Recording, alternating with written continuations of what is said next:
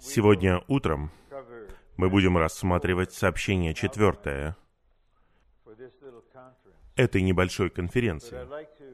Но я хотел бы довольно подробно повторить то, что мы уже рассматривали, и потом представить, я бы сказал, самый решительный аспект, связанный с переживанием общей темы, а именно жить в действительности Царства, для того, чтобы участвовать в проявлении Царства. Под проявлением Царства мы имеем в виду, что когда Господь Иисус вернется, век, этап, на котором мы находимся, коренным образом изменится. Мы больше не будем в веке церкви, и больше не будем в веке благодати, а также мы больше не будем в веке тайны. Эти три вещи являются отличительной чертой нынешнего века, в котором мы живем, согласно Богу. Это век, в котором Христос созидает церковь. Это век благодати, в котором у Господа сердце полное благодати по отношению ко всем, кто признают нужду в ней. Но то, что Он делает в этом веке, является невидимым, является таинственным, но при этом глубоко действительным. Все мы верим в Господа Иисуса, но мы никогда Его не видели. Все мы любим Господа, но мы никогда не видели Его. Мы поверили в Него, мы приняли Его, Он вошел в нас, в наш дух. Но все это является чем-то невидимым, но при этом действительным. Но когда Господь вернется, то, что было таинственным, будет видимым, будет явлено. Он придет в славе с победителями, побеждающими верующими, которые также в славе. Человеческое правительство будет уничтожено.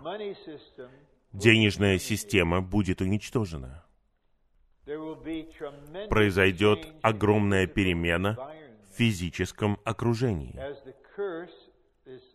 потому что проклятие будет снято, и произойдет воссоздание природы в том виде, как замыслил ее Бог. И Господь установит свой престол в Иерусалиме, и те, кто будет царствовать с Ним, будут распределены по всей земле, чтобы царствовать над народами и над людьми. Это проявление. Но для того, чтобы было проявление, необходимо что-то действительное, что должно быть раскрыто. В противном случае это пустой термин. Проявление чего? Нет ничего, что можно проявлять. Итак, действительность — это то, что мы называем действительность Царства Божьего. Эта фраза «Царство Божье» в Библии имеет два основных значения.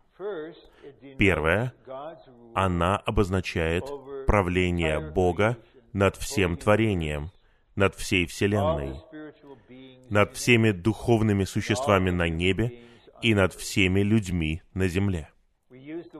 Мы используем слово «объективно», потому что это внешнее царство.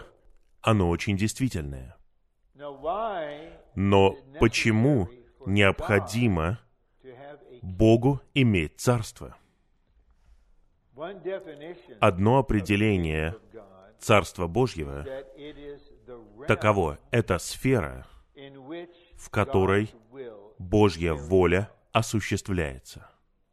Это сфера, в которой Бог может делать все, что Он хочет, без какого-либо сопротивления. И без этой сферы нету области, в которой он может осуществлять свою волю. И нету сферы, в которой он может проявлять свою славу. По природе он правитель, всевластный Бог. Поэтому, когда всевластный Бог производит что-то, что он производит или творит, находит под его правлением. По природе это нормально. Но в доадамовом веке, то есть миллиарды лет назад, произошел бунт, в котором участвовали ангелы и существа на земле, обладавшие духом. И сатана утвердил принцип бунта. Более того, он воздвиг свое собственное царство, которое существует сегодня. В Бытии, в первой главе, мы видим повествование о творении, но главным образом это повествование о воссоздании, творения и воссоздания. Итак, тот, кого Бог сотворил, не знал, что было много предыстории до этого. Бог знал это. Итак, есть земля. И мужчина и женщина находятся на земле. Они получают поручение. Вы сотворены по образу Бога, чтобы выражать Его. И также у вас будет владычество над землей. Это применение Божьей правительственной власти. И затем автор Бытия говорит, у вас будет владычество над землей, и вы должны покорить ее. Это слово «покорить» имеет очень большое значение. Есть что-то, что необходимо не только победить, но и покорить. Это означает, что есть враг, враждебная сила, другое царство, которое незаконно захватило землю. Ну, человек, сотворенный Богом, ослушался Бога. Человек, не женщина, несет ответственность. Именно поэтому Новый Завет говорит, что первый человек, Адам, согрешил. Он сделал это намеренно, добровольно, зная, он не был обманут. И тогда в людей был внедрен бунтарский элемент сатаны. И каждый рождается с ним. Он просто передается. Он в нашей плоти. Мы все одинаковые. И что Господь будет делать? Он послал второго человека, о котором говорится в первом послании Коринфянам 15-17. И этот второй человек исполнил Божий замысел, выражая Бога и представляя Бога. И это подводит нас к центральному положению. Он принес царство на землю. Он царь. Его хулили, те, кто распинал его. Но Пилат все равно написал, и это прибили к кресту. Иисус, царь иудейский. Он был не просто царем, но, согласно его собственным словам в Евангелии от Луки, 17 главе. Он на самом деле само царство. Господь говорит, царство Божье среди вас. И кто был среди них? Сам Господь. Поэтому Он царь, и Он также царство. Во втором смысле, как сфера жизни. Поэтому мы говорим о растительном царстве, о животном царстве и о человеческом царстве. Это не правительственные сферы. Это сферы жизни. Поэтому все растения составляют растительное царство, то же самое относится к животным и к людям. Царство Божье, как сфера жизни, такая же в принципе. Но в начале только сам Бог имел эту жизнь. Но мы знаем из третьей главы Евангелия от Иоанна, что если мы поверим в Сына Божьего, мы получим вечную жизнь, родившись от Духа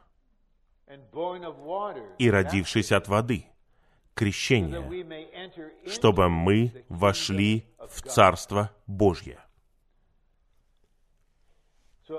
Поэтому на самом деле каждый подлинный верующий, где бы он или она ни был, в какой бы религиозной группе они ни были, каждый подлинный верующий, который искуплен кровью Иисуса, оправдан благодатью через веру, возрожден Духом, находится в Царстве Божьем. Я понятия не имею, каков процент верующих, которые понимают это. Я бы оценил так, намного меньше одного процента, у кого есть такое понимание. И позднее, когда я подойду ко второму римскому пункту в плане, я объясню главную причину, почему так происходит. Из-за обмана, которая управляет христианским миром. Итак, мы родились в Царстве Божьем. Знаем мы это или нет? Нравится нам это или нет? Я хотел бы привести параллель с чем-то очевидным, а именно с человеческой жизнью. Ни один из нас не давал согласия на рождение. Правильно? Не было никакой консультации до рождения. Мы не существовали как дух или душа до своего рождения. Господь не посылал ангела и не спрашивал, хочешь быть человеком? Кто-то, например, эта женщина по имени Алессандра Кортес, говорит, нет, климат ужасный, мир закончится через 12 лет. Я не хочу быть человеком на земле. Но такой вещи не существует. Мы все родились. И наши родители получили огромную ответственность обучить нас жить человеческой жизнью на земле. Какая великая ответственность.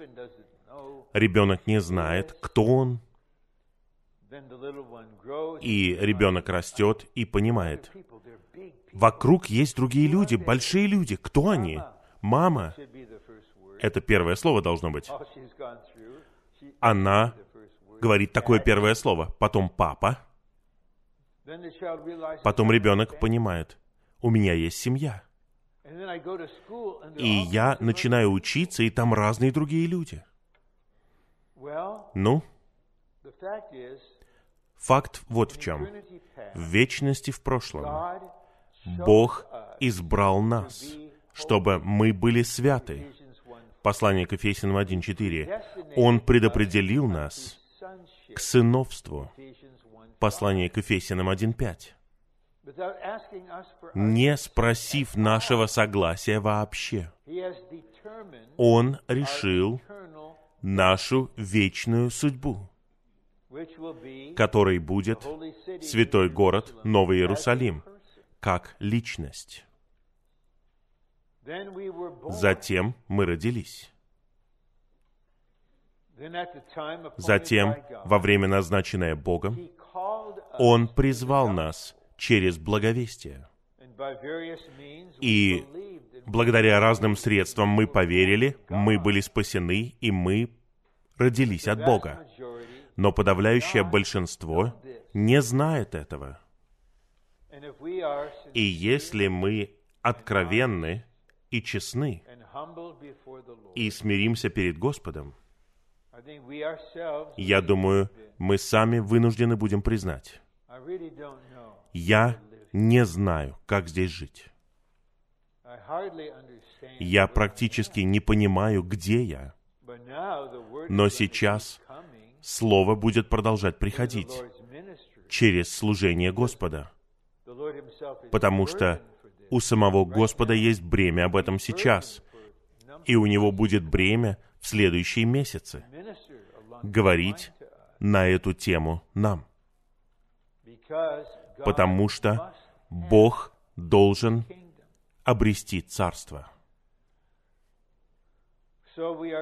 Итак, мы рассматриваем житие в действительности, царство.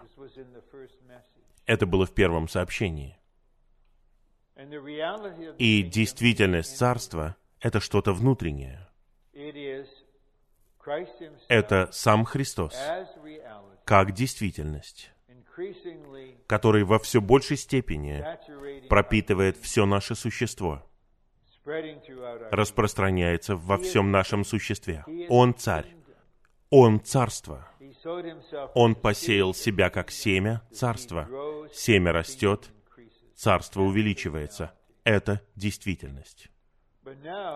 Но сейчас я подхожу к чрезвычайно важному вопросу. И этот вопрос покажет вам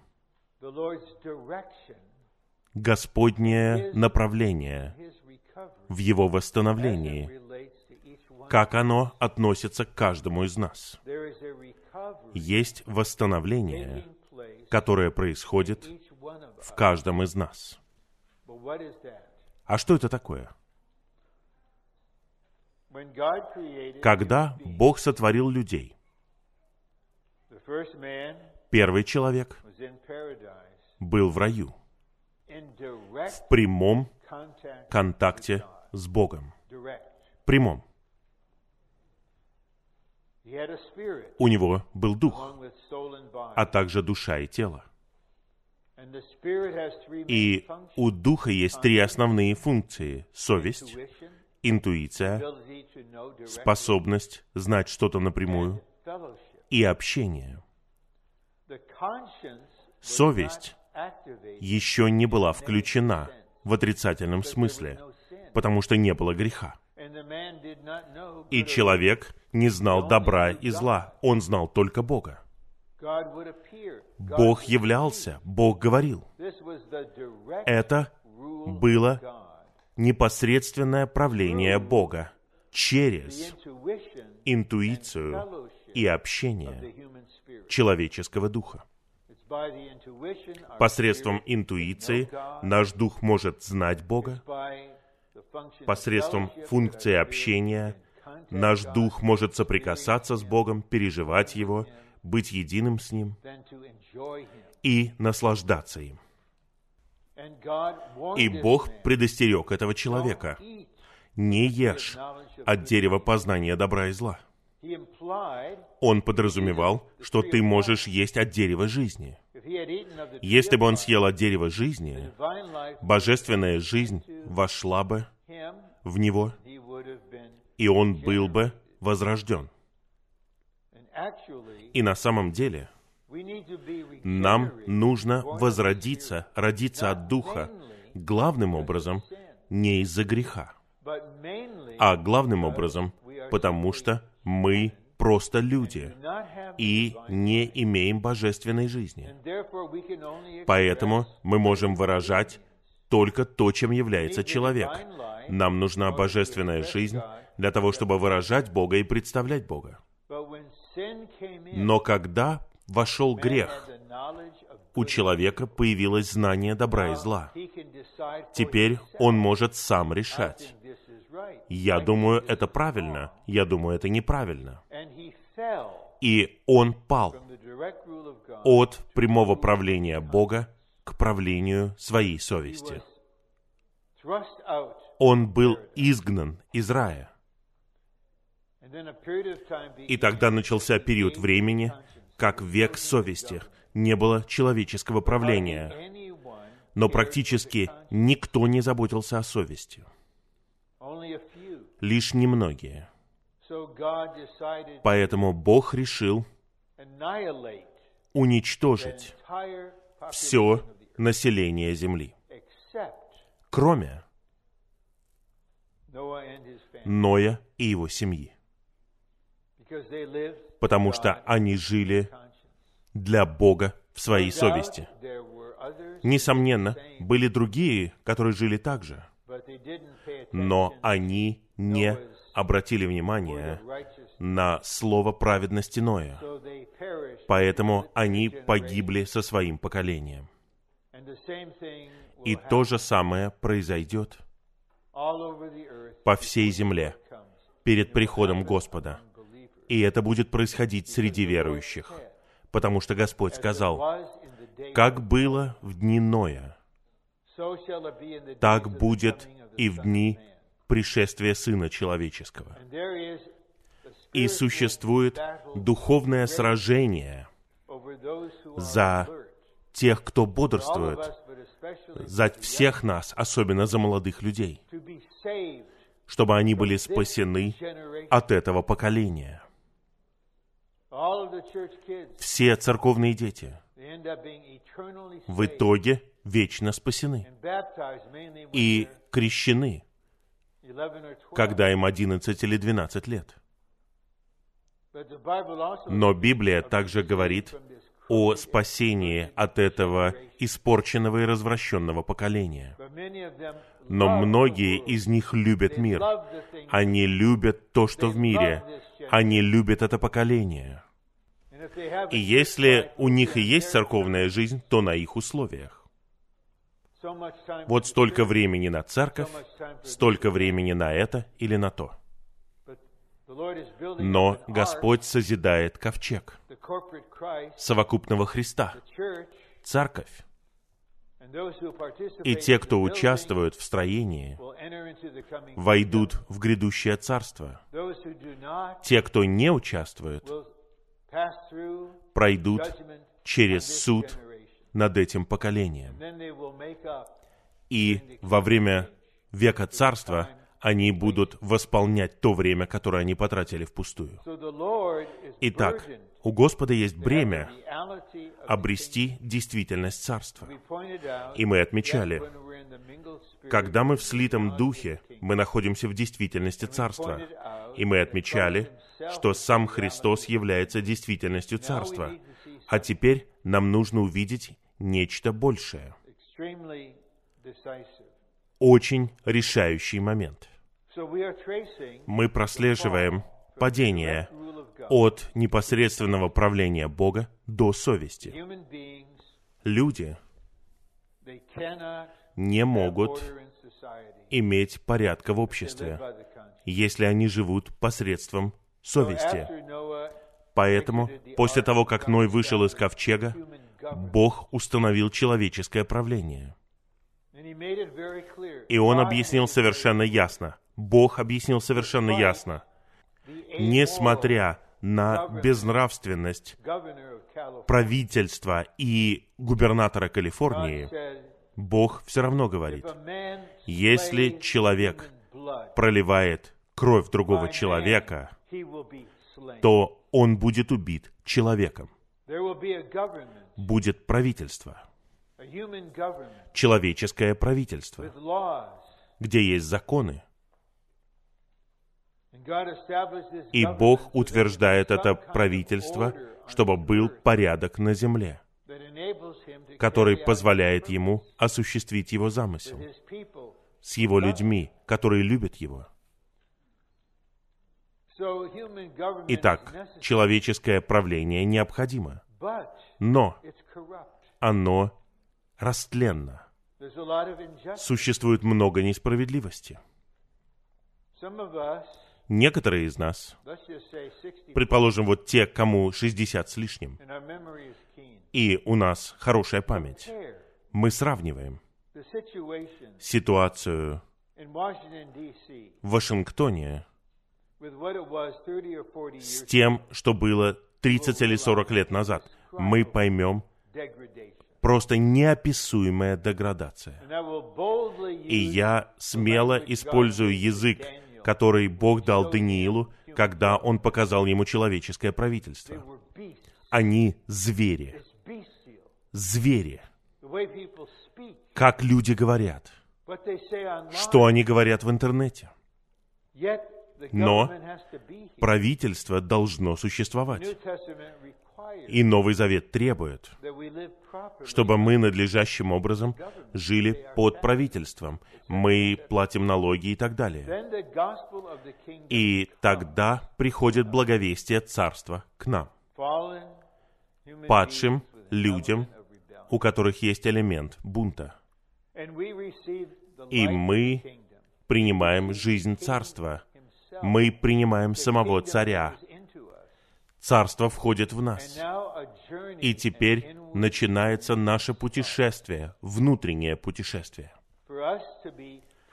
Для того, чтобы мы были полностью, восстановлены, чтобы во всем Господнем восстановлении Господь мог двигаться.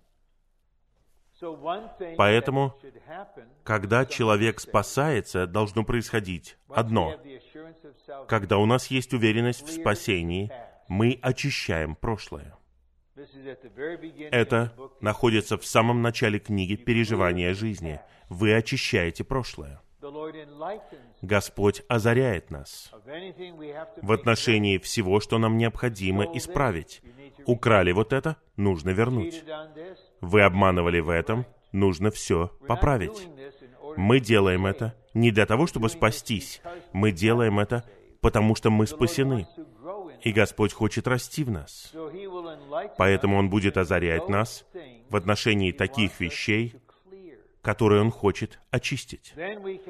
Затем мы посвящаем себя Господу. А теперь мы на втором этапе переживания жизни. Мы посвящаем себя Господу, мы даем Господу позволение работать над нами и направлять нашу жизнь.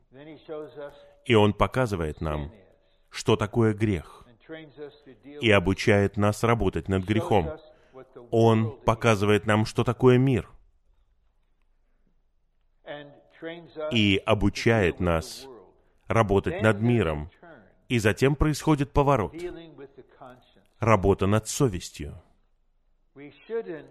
Мы не должны главным образом находиться под управлением полиции, под управлением человеческого правительства. Мы должны управляться своей совестью. Не должно быть так, что машина с мигалками наверху, с мигающим светом, и голос через мегафон говорит «Остановитесь». Мне не нужно такого, чтобы управлять той скоростью, с которой я еду по шоссе в Лос-Анджелесе. Это должно быть что-то внутреннее. Это очень необходимый этап.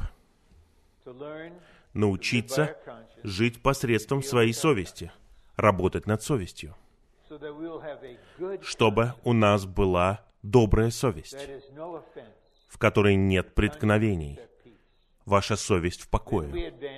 Затем мы движемся вперед, и у нас может быть чистая совесть, то есть совесть, которая свидетельствует, что вы ищете Бога и только Бога. Павел в Деяниях предстал перед судом в религиозном суде, и он сказал примерно следующее, когда кто-то ударил его, Павел резко упрекнул его. И затем "That's кто-то сказал ему, to the high priest." ты что, так разговариваешь с первосвященником? Павел сказал, я не знал, что он первосвященник. Написано, Evil начальствующего в своем народе не злословь. Итак, он приступил через свою совесть и тут же исповедался. Поэтому мы никогда не можем отойти от нужды в работе над совестью. Но вот это. «но», «н» в этом «но» огромное.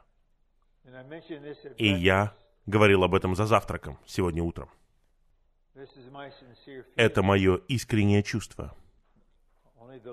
Только Господь знает.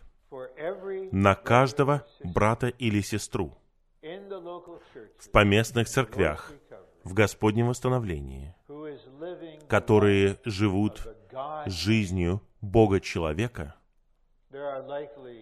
наверное, приходятся сотни, которые продолжают жить жизнью хорошего человека. Они остановились на своей совести. Остановились. Они думают, это все. Я помню, этот человек ушел к Господу, поэтому я могу сказать его имя. Джон Инглс. Как он делал сообщение в День Господень и говорил, как я работаю над своей совестью, работаю над своей совестью. И он продолжал работать над своей совестью, пока не стал раскольником. И. Пришел стих о том, что он делает. Он отцеживал комара и проглотил верблюда. Он возглавил бунт против служения века и воздвиг вторую Господнюю трапезу в Анахайме, меньше чем в миле от зала собрания на Болл-Роуд. Так много драгоценных братьев и сестер становятся этическими. Они очень этические и нравственные. Их нравственность чистая. Но на самом деле атеист. Может быть этичным.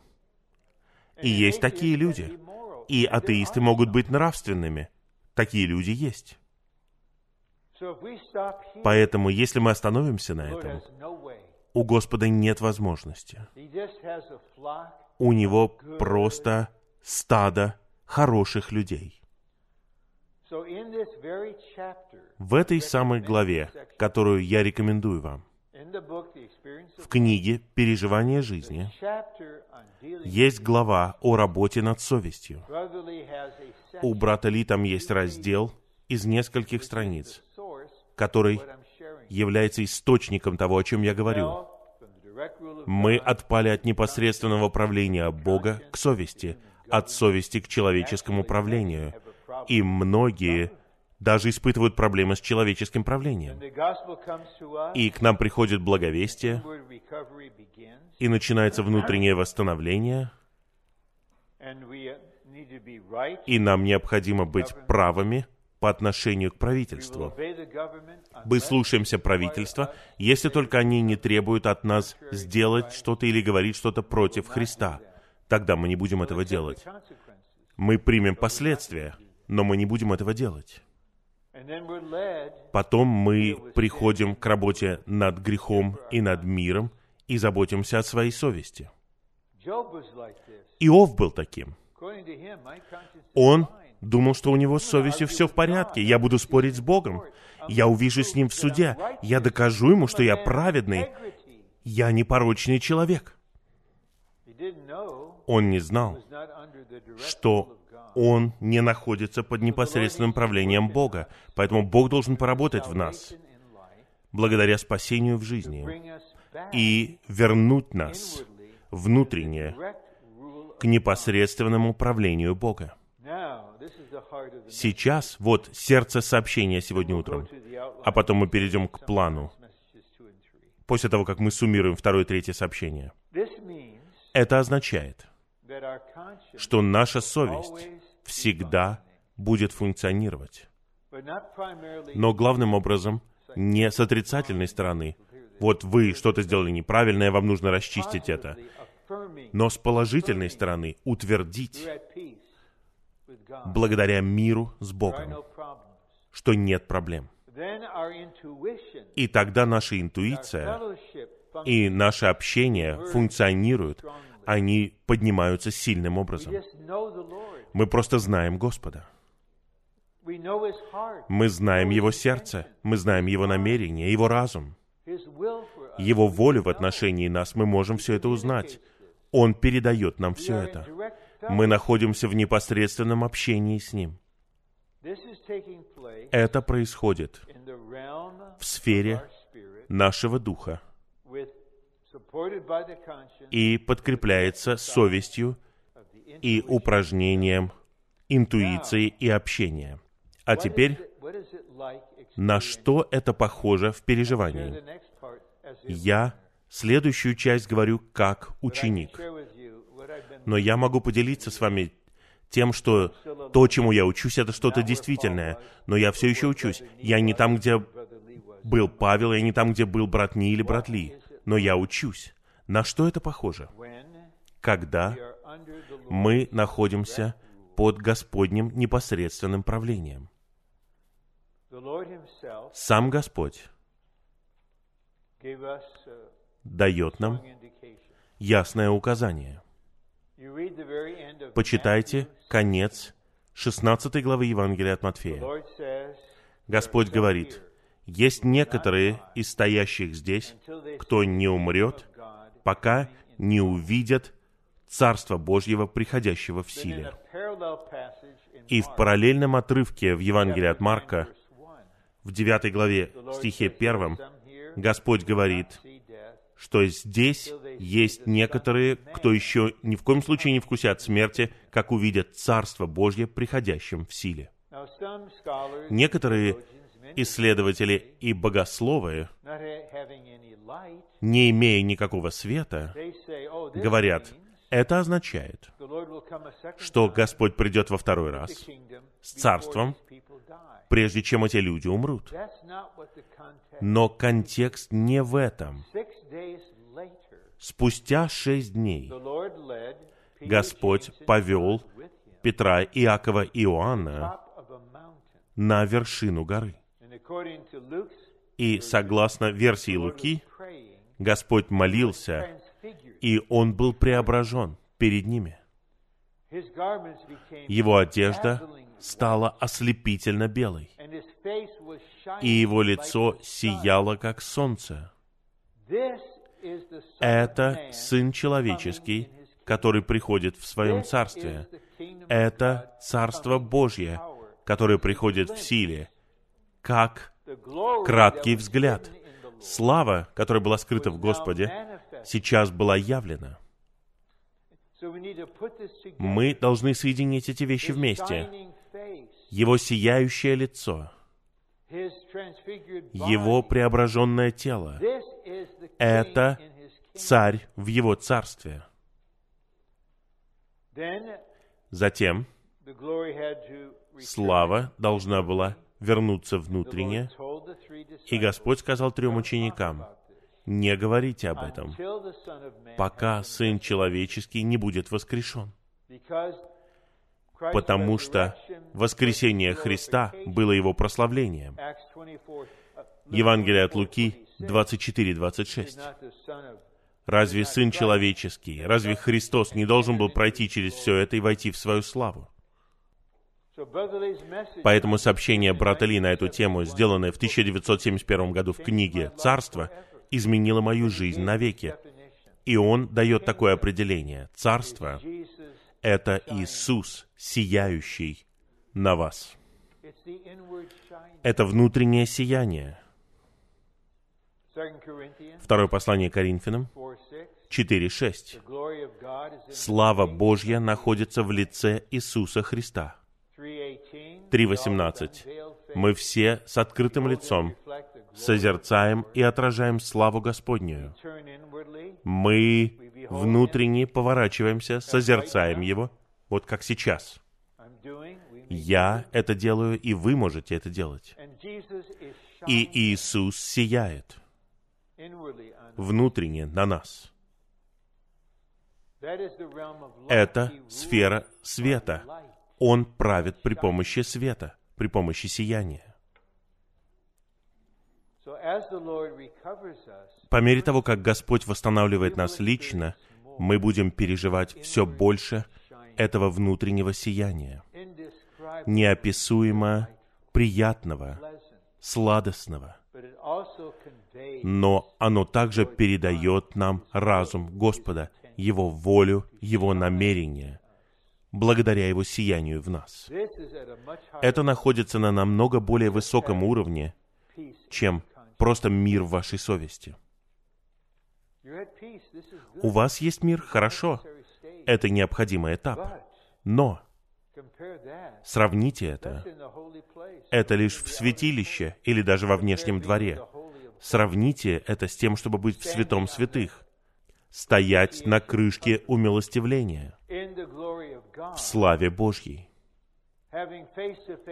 Иметь общение лицом к лицу с Господом, который говорит между херувимами. Вот к чему мы все движемся, уверяю вас. Одна отличительная черта Бога это то, что Он всегда завершает то, что Он начинает. Он тщательный. И затем еще один момент, близко связанный с этим. Он показывает, как Павел жил таким образом. И я надеюсь, вас не отвлечет, когда я упомяну стих один. Я попрошу вас его не читать сейчас. Но если сияющий Иисус попросит вас его прочитать, тогда я беру свои слова назад. 2 Corinthians, Но во втором послании Коринфянам, во второй главе, брат, которого следовало удалить из общения церкви в первом Коринфянам, был восстановлен. И святые в Коринфе имели чувство, что он по-настоящему покаялся, и его можно восстановить. И они общаются с Павлом. И Павел входит в это общение. And then in verse 10, И в стихе 10 he said, второго послания Коринфянам второй главы он говорит, «Я прощаю. Если я прощаю что-либо, я это делаю». Вот что говорится в нашем переводе. В личности. Иисуса Христа. Но посмотрите примечание. Буквально греческое слово «личность» это слово «лицо», которое используется в 4 главе 6 стихе. «Лицо». И более конкретно, это слово указывает на часть вокруг глаз, которую мы называем выражение. Что может произойти, когда у людей близкие отношения? Никаких слов не нужно. Вы общаетесь при помощи выражения глаз. Вы говорите, что вы чувствуете, что вы думаете. И Павел даже в вопросе прощения, он действовал не сам. О, я так рад. Конечно, я все это сделаю. Конечно. Нет, он находится под непосредственным правлением Бога. Он 2 Corinthians жил во втором послании к Коринфянам 3 главе, 4, 6. стихе 18 и 4 главе, стихе 6.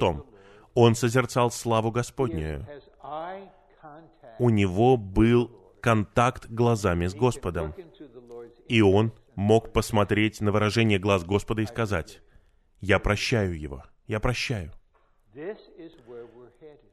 Вот к этому мы движемся. Kind of Павел не был каким-то сверхдуховным человеком, которым мы будем просто восхищаться и потом примем ложь врага, что мы никогда такими не будем.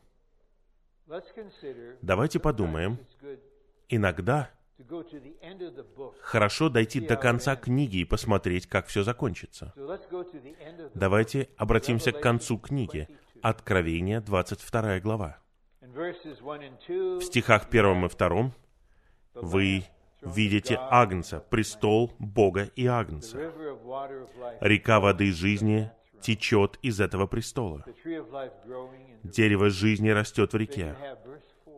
И затем стих четвертый. Он указывает на всех нас, и они будут видеть Его лицо. Все мы будут видеть Его лицо. И Его имя будет у нас на лбах. Это означает, что мы будем такими же, как Он. И в следующем стихе, в стихе пятом, говорится, что нам не нужен будет какой-либо другой свет. Это Новый Иерусалим. Не будет нужен свет солнца или луны, или какой-либо искусственный свет.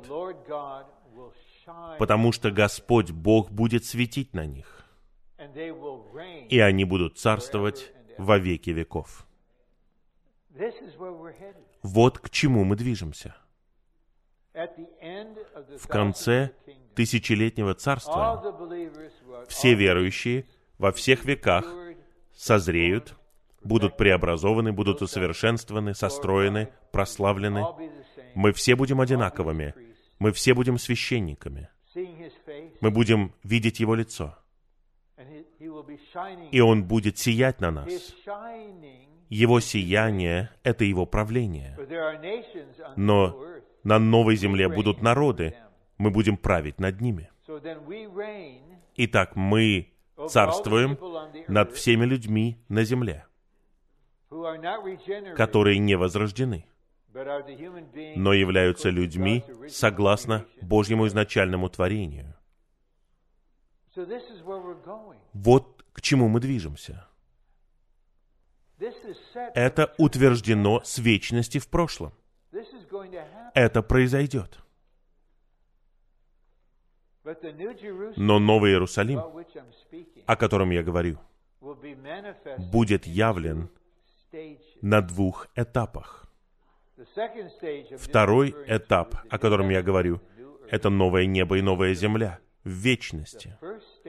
Первый этап — это грядущий век царства.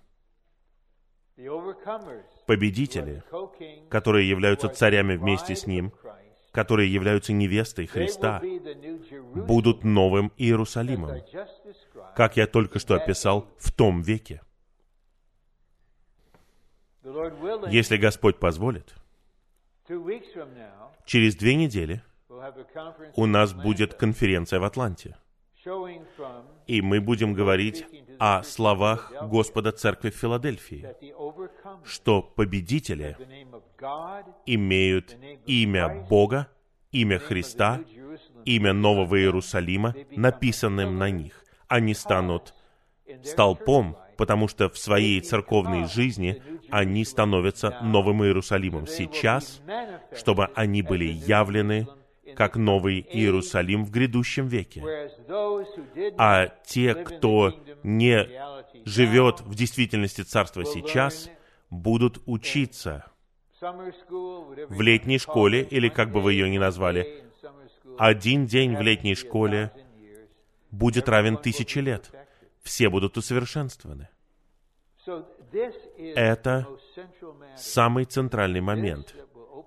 Итак, мы откроем обучение для старейшин. Обучение о развитии Царства Божьего в христианской жизни и церковной жизни. Для того, чтобы Господь смог принести праведного, этического, надлежащего, нравственного человека от правления совести к непосредственному управлению Бога. Это настоящий труд. Потому что те, кто является праведным, хорошим, этическим, нравственным, они в кавычках духовные, они не знают, сколько они созидают свое «я».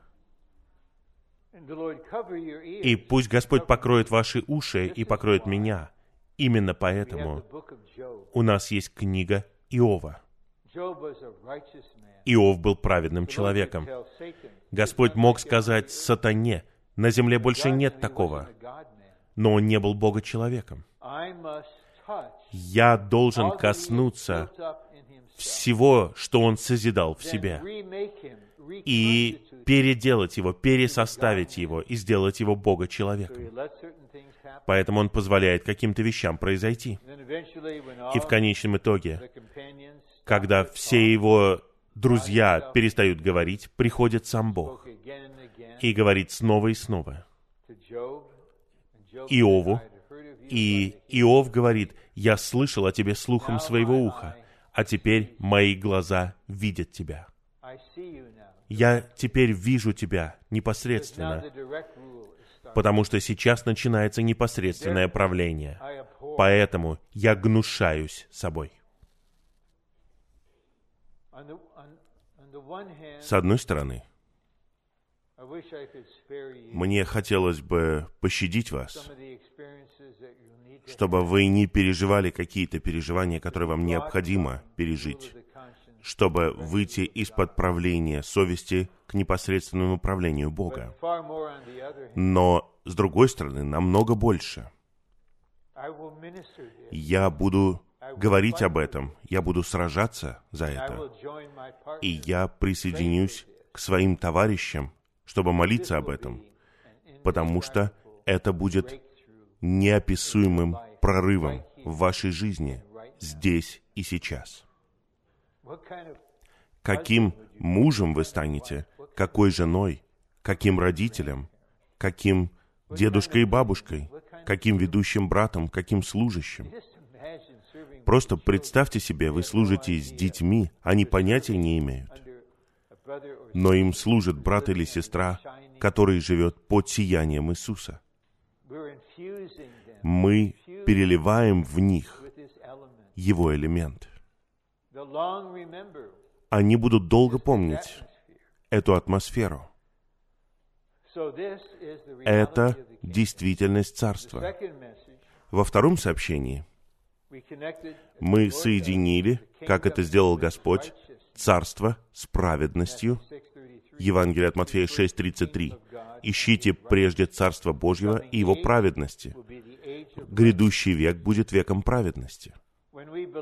Когда мы поверили в Господа, мы, подобно блудному сыну, получили одежду, духовно говоря. Это Христос как наша праведность. Чтобы быть одобренными Богом. Все мы имеем эту одежду, каждый из нас. На всех нас есть белая одежда. У нас есть право быть на Господней трапезе из-за крови Иисуса и праведности Бога. Но чтобы быть на свадебном пире, нам необходима свадебная одежда. И это другая одежда. Невеста готовит себя. У нее есть одежда, которая состоит из праведностей святых. Это результат жизни в духе, которая выражает Христа в Его праведности через нашу душу. И те, у кого нет свадебной одежды, не могут войти туда.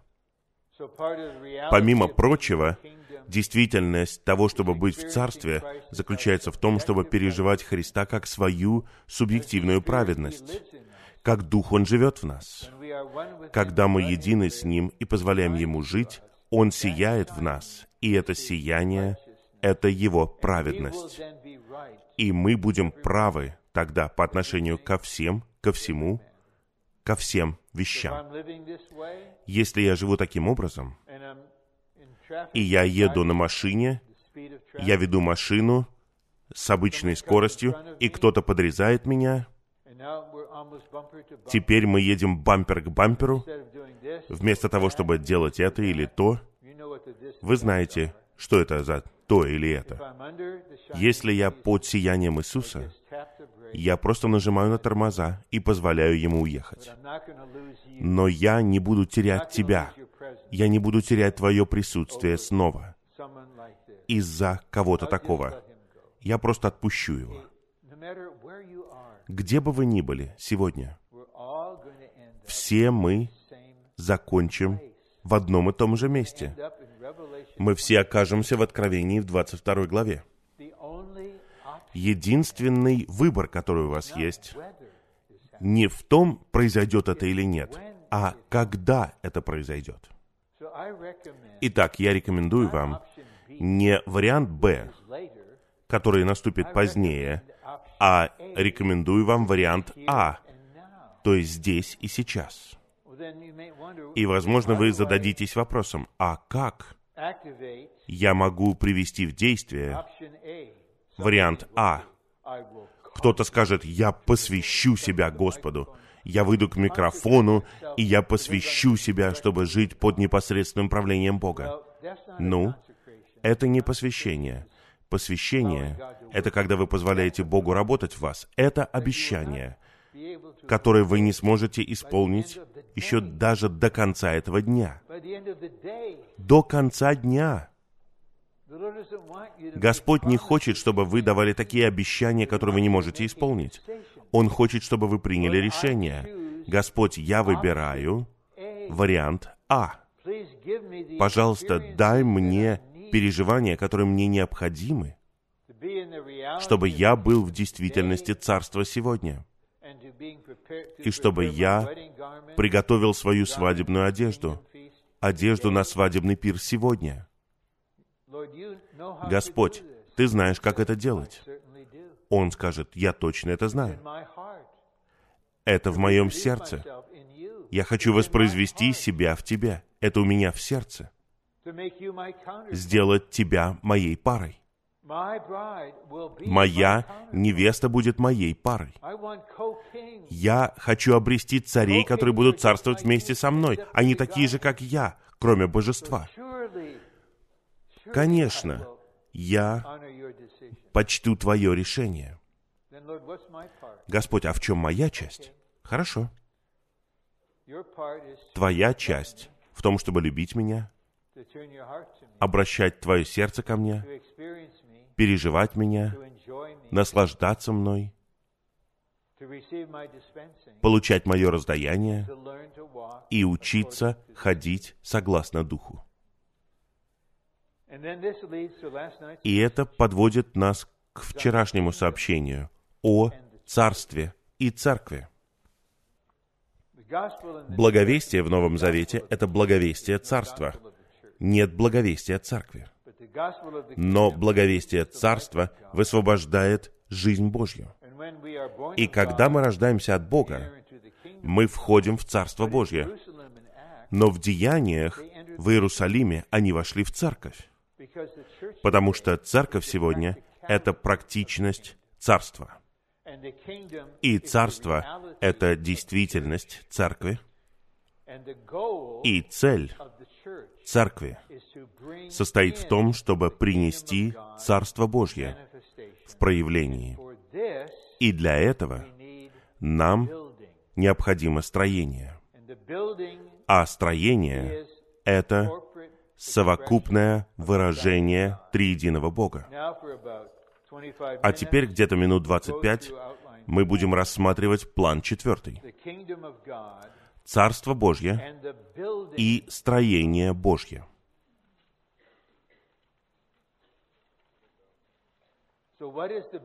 Что такое строение? Это, Я имею в виду окончательный ответ. Изначальный ответ это созидание Дома Божьего, Дома Отца, о котором говорится в Евангелии от Иоанна в 14 главе. Дом Отца в Евангелии от Иоанна 14 главе — это не небо. Там не говорится о небе в этой главе. Это то же самое, in chapter 2. что и во второй главе Евангелия от Иоанна, Дом Отца. И в 1 Тимофею в 3 главе говорится, что церковь — это дом живого Бога. Послание к Ефесянам 2 глава жилище Божье. Но Божье окончательное строение — это город. Я знаю драгоценную пару, которая недавно поженилась. Они находятся в процессе ожидания, им строят дом. Но знаете ли вы кого-нибудь, кто строит город? Просто возьмите и постройте город. Город, в котором могут быть миллионы людей. Это тот проект по строительству, которым занят Бог. Город.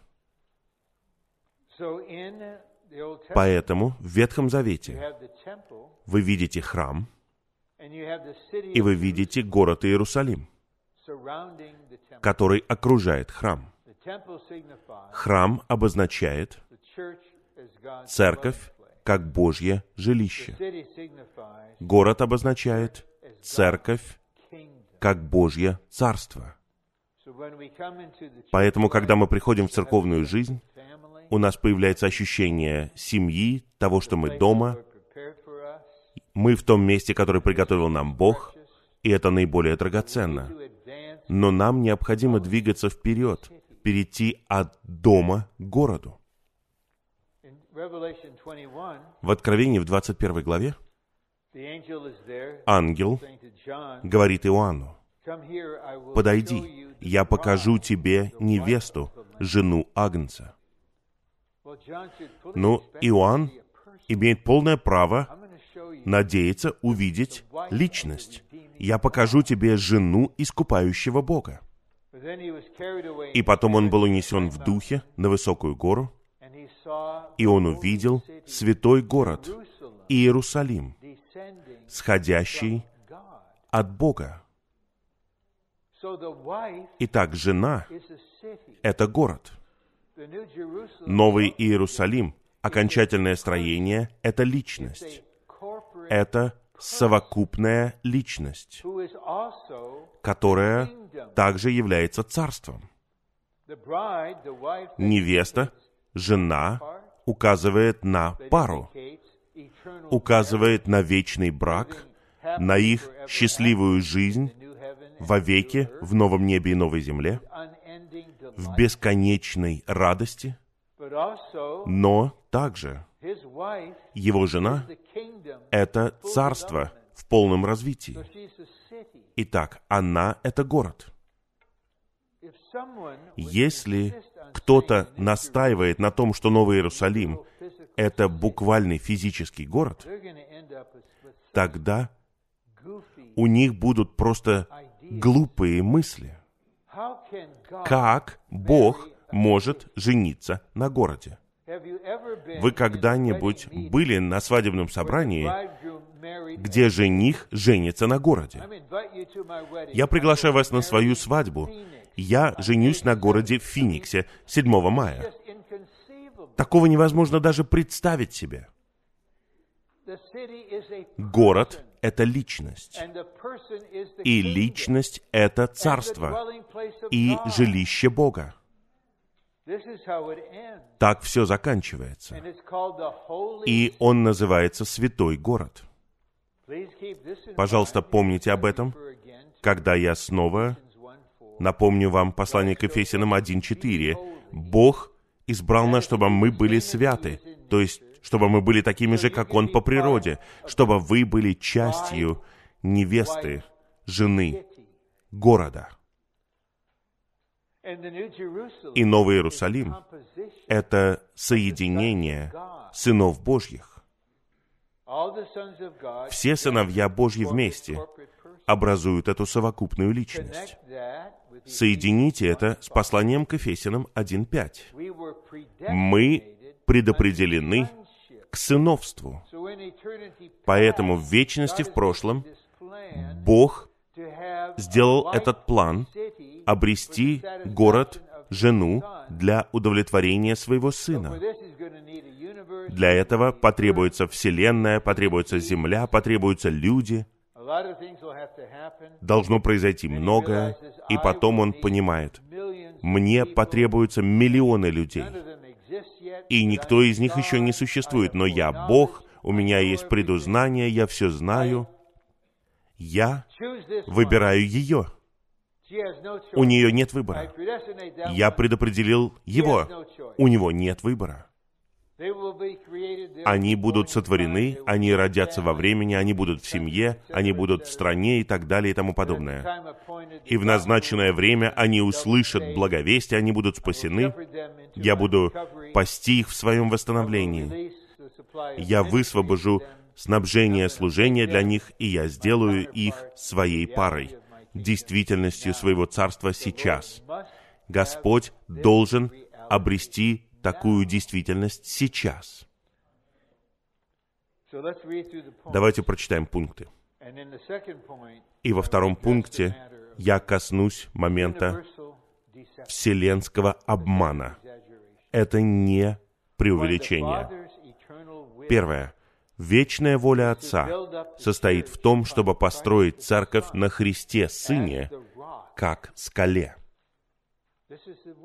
Это Его воля. Revelation 4:11. Откровение 4.11 говорит, что все было сотворено из-за Его воли. Божья воля — это то, чего хочет Бог. Бог хочет обрести строение, которое также является личностью церковью. Два. Божье строение — это желание Божьего сердца.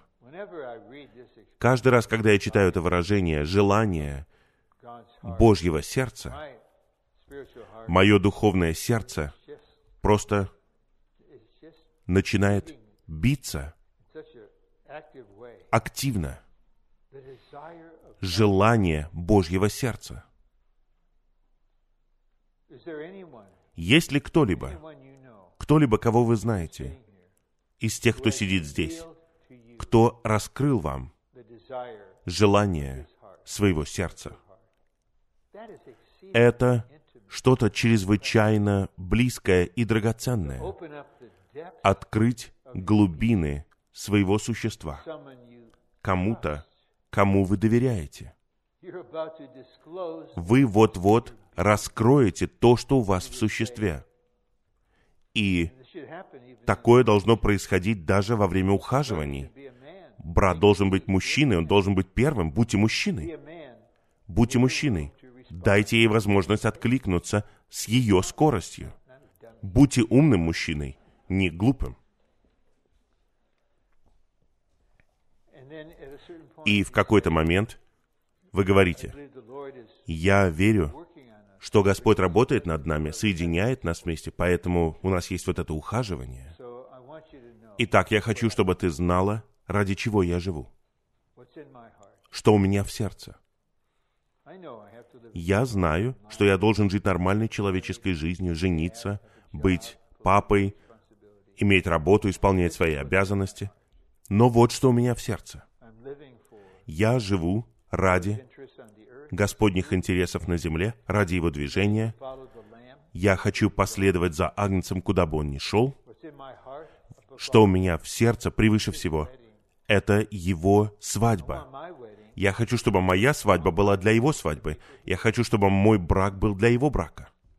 В каком-то смысле он рискует, когда говорит такое, но он еще не знает, что в то время, когда он говорит это, ее сердце поет от радости. О, я не могу выйти замуж за какого-либо другого брата. У нас одно и то же сердце. Это решает наиболее важный вопрос, когда мы говорим о чем-то практическом и человеческом, потому что брак — это что-то практическое и человеческое, но вы решаете это. Господь через апостолов раскрыл желание своего сердца.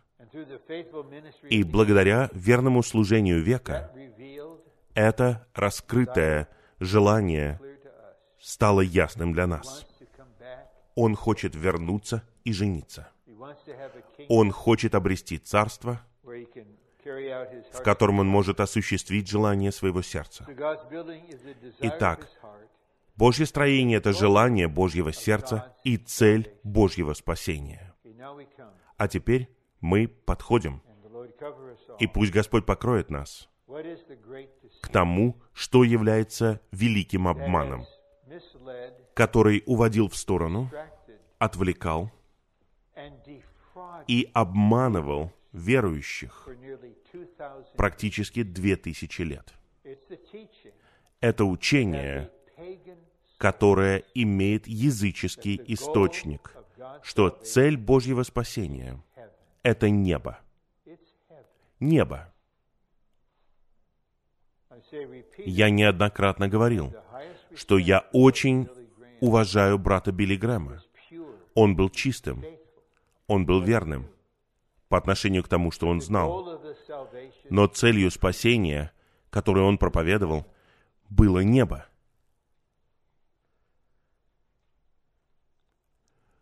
Поэтому они видят это в 14 главе Евангелия от Иоанна. «В доме моего отца обителей много. Я ухожу приготовить вам место». Господь уходит на небо, Он плотник, Он готовит нам дворец там. И некоторые даже верят, что все животные будут спасены. Если это так, я не знаю, что я буду делать, потому что в 70-е и 80-е годы я жил в ковчеге. У меня было 15 аквариумов дома, огромное количество кроликов на заднем ряду, перепела, собаки, которые рожали щенков. Неужели я буду вовеки жить во дворце на небе со всеми этими животными? Это не очень славно звучит для меня.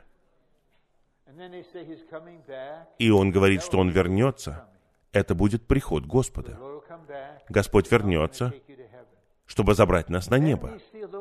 И вот эти богословы, понимаете, умные люди, которые написали сотни книг, они говорят, когда Господь вернется, Он заберет всех с собой в Царство. Это означает, что ваш небесный дом будет как мотель на небе. Вы там будете. Не имеет это никакого смысла. Но, когда мы это говорим, мы должны заботиться о людях. Потому что первый вопрос, который они зададут, а что будет с моим близким человеком, который умер? Где он сейчас? Где она сейчас? Ну? Вы готовы услышать истину? Я не утешаю людей ложью. Это обман. Павел в духе был унесен на третье небо. И в духе он навестил рай. И он сказал, что я услышал то, чего я не могу говорить. И когда он писал послание к филиппийцам, он говорит, если бы все зависело от меня, я лучше был бы там, с Господом. Я лучше был бы не здесь. Я лучше был бы там, с Господом. Намного лучше. Он хотел быть не в каком-то месте, он хотел получить личность. И я понимаю, что когда я буду там, я буду освобожден от старого творения, от падшего тела, от плоти. И присутствие Господа намного более близкое. Поэтому, когда тот, кого вы любите, умирает, если бы вы слышали, что сказал брат Эд Маркс на собрании памяти своего сына Джоуи, у которого был синдром Дауна, который дожил до 34 лет. Просто однажды вечером произошло что-то необычное, и он отметил, что Джоуи в раю. И из 16 главы Евангелия от Луки мы знаем, что ангел приходит и отводит его туда. Он сейчас с Господом. И поскольку мы не можем быть в окончательном виде, в присутствии Господа, без тела, мы должны быть трехчастными, чтобы быть нормальными. Поэтому уверяю вас, мои родители, которые очень драгоценны для меня, они умерли. Сейчас, когда я говорю это, они в раю. Они проводят там приятное время. Для меня этого достаточно. Цель — это не небо. Но в то время, когда эта цель у всех людей, Бог движется в эту сторону, созидает город-невесту. А весь поток течения идет в ту сторону. Небо, небо, небо, небо. Однажды я помогал одному пресвитерианскому служителю, которого я уважал, на похоронах. И он говорил на основании Евангелия от Иоанна 14 главы о доме Отца. И он сказал, это на самом деле говорит не о небе, но они этого не знают. Они не знают. Поэтому ради их утешения я использую Писание вот таким вот образом. И я понял, что вот этот доктор богословия, я уважаю вас, но я так не буду поступать. Я никогда не буду утешать скорбящего человека ложью. Я скажу, я не знаю, где рай, я знаю только одно. Она с Господом. С Господом. И мы будем воскрешены. И мы снова увидим их в воскресении. Это большое исправление, которое Господь через брата Ли принес американскому христианству. Цель — это не небо, а Божье строение, невеста войска, Новый Иерусалим. Три. Только церковь, построенная согласно Господнему желанию, может стать ступенькой в век царства. Господу нужна ступенька, место, где Он может остановиться. Таким образом, ради своего возвращения Господу необходимо, чтобы церковь созидалась. Я вместе с другими слежу за ситуацией в мире. Но Господь может изменить ситуацию в мире в одно мгновение. Но Он не может созидать церковь в одно мгновение. Поэтому я сосредоточен не на чем-то внешнем. Господь, святые растут, и снова и снова. Верный Господь, мы с женой в машине, когда мы едем на работу или на собрание, мы снова молимся за рост тела, за рост святых. Господь, увеличивайся во всех святых. Церковь должна созидаться. Ты не сможешь вернуться, пока у тебя не будет построенной церкви, а построенная церковь будет твоей невестой. Четыре.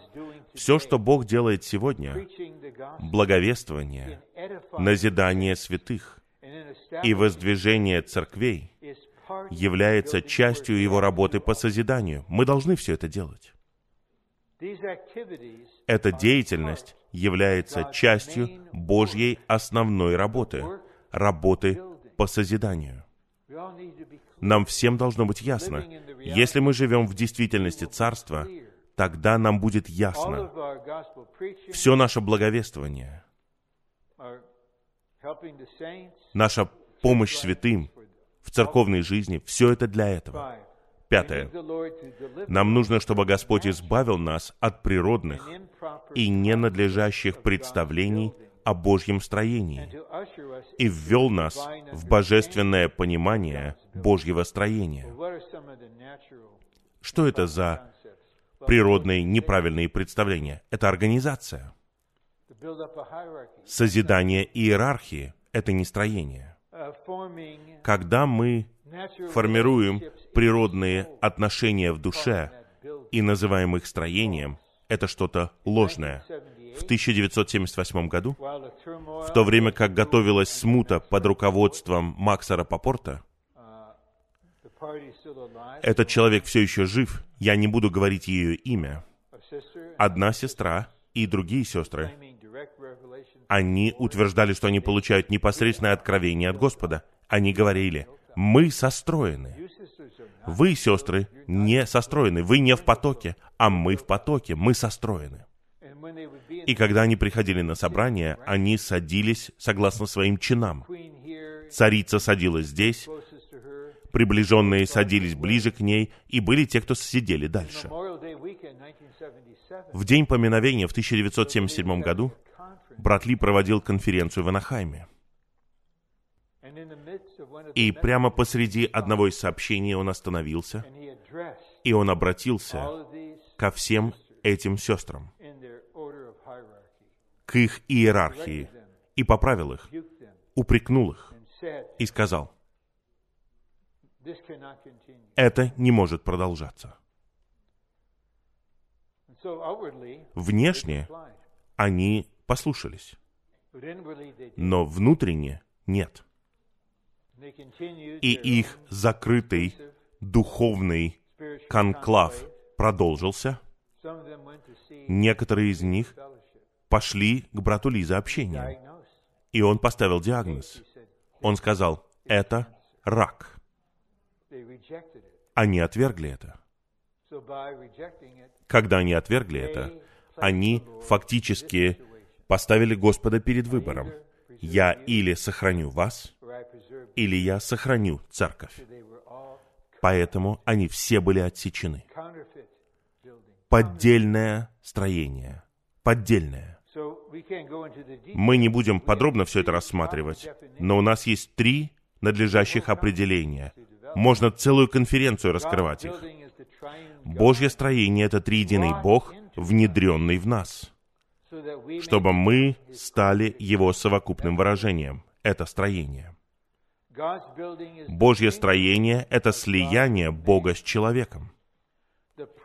Принцип Божьего строения состоит в том, что Бог встраивает себя в нас и встраивает нас в себя. John 14:20. Евангелие от Иоанна 14.20. В тот день вы узнаете, Что я в Отце, и вы во мне, и я в вас. Нам нужно это знать. Он в Отце, мы в Нем, поэтому мы в Отце сейчас, будучи в Нем. И Он в нас, как Дух. Это строение. In John 14:20. Евангелие от Иоанна 14.23 Господь говорит, «Если кто-нибудь любит Меня, мой Отец будет любить его, и мы придем к Нему и сделаем обитель у Него». Итак, вы любите Господа, к вам приходит триединый Бог и говорит, «Я строю свой дом». Павел говорит об этом в третьей главе послания к Ефесиным. В. Божье строение — это увеличение, расширение триединого Бога, позволяющее Богу выражать себя совокупным образом. Какие-то критики тут же могут отреагировать и осудят это и скажут, это ересь. Неужели Бог может становиться больше? Давайте вы просто остановитесь и поймете, что мы имеем в виду.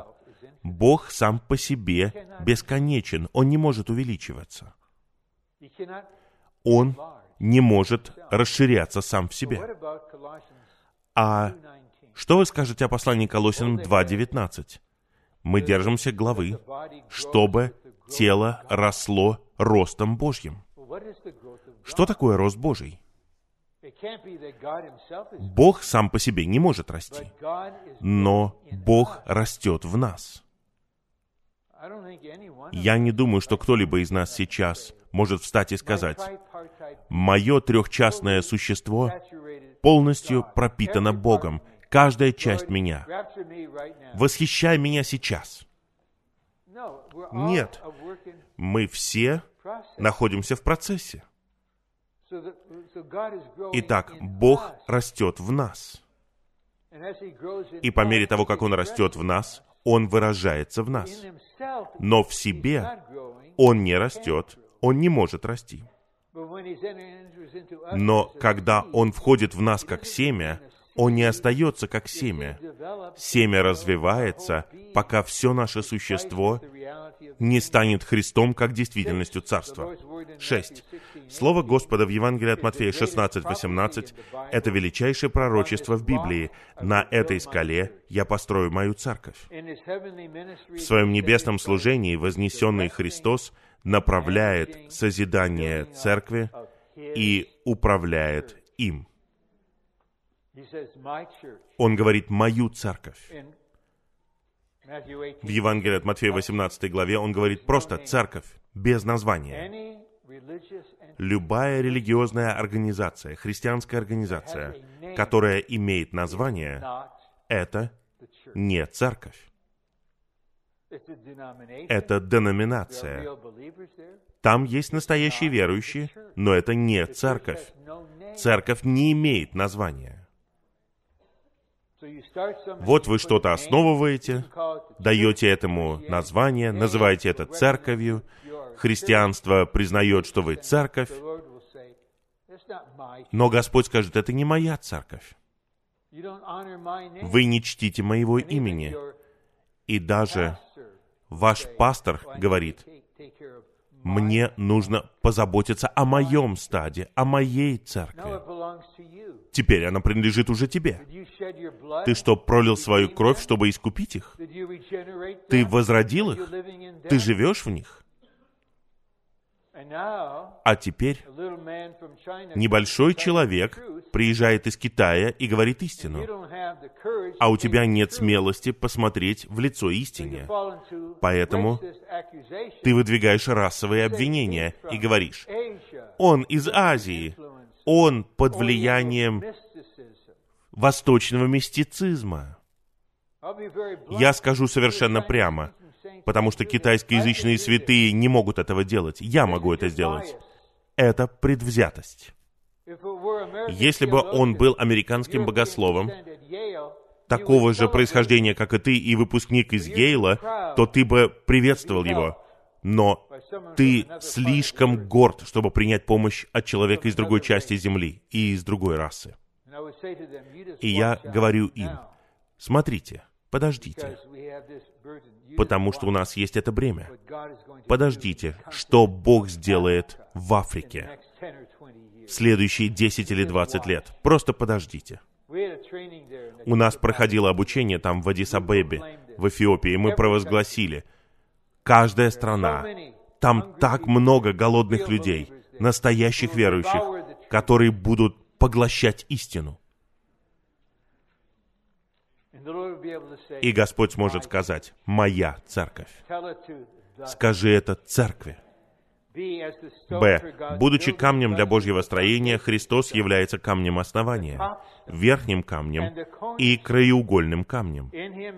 В нем и благодаря Ему мы становимся живыми камнями, чтобы созидаться как духовный дом. Я знаю двух братьев. Они китайского происхождения, но у них есть английское имя Ливингстон, то есть живой камень. Какое хорошее имя. Когда я приветствую их, я могу сказать, брат, живой камень. Я так понимаю, да? Некоторые из вас слишком молоды, чтобы понять, что я имею в виду. Просто спросите у пожилых святых и спросите их, почему они смеются. Теперь закончим. Слово Господа о городе, расположенном на горе, означает, что людям царство необходимо созидание. Свет — это не свет отдельного верующего. Церковь в Фениксе — это город. Это город. Свет — это совокупный город, построенный как единое целое, чтобы сиять на людей, окружающих его. Если мы разделены, с нашим сиянием покончено. Чтобы быть сияющим городом, мы должны сохранять единство и оставаться одним целым, совокупным телом. Благодарение Господу за Его милость, бремя высвобождено.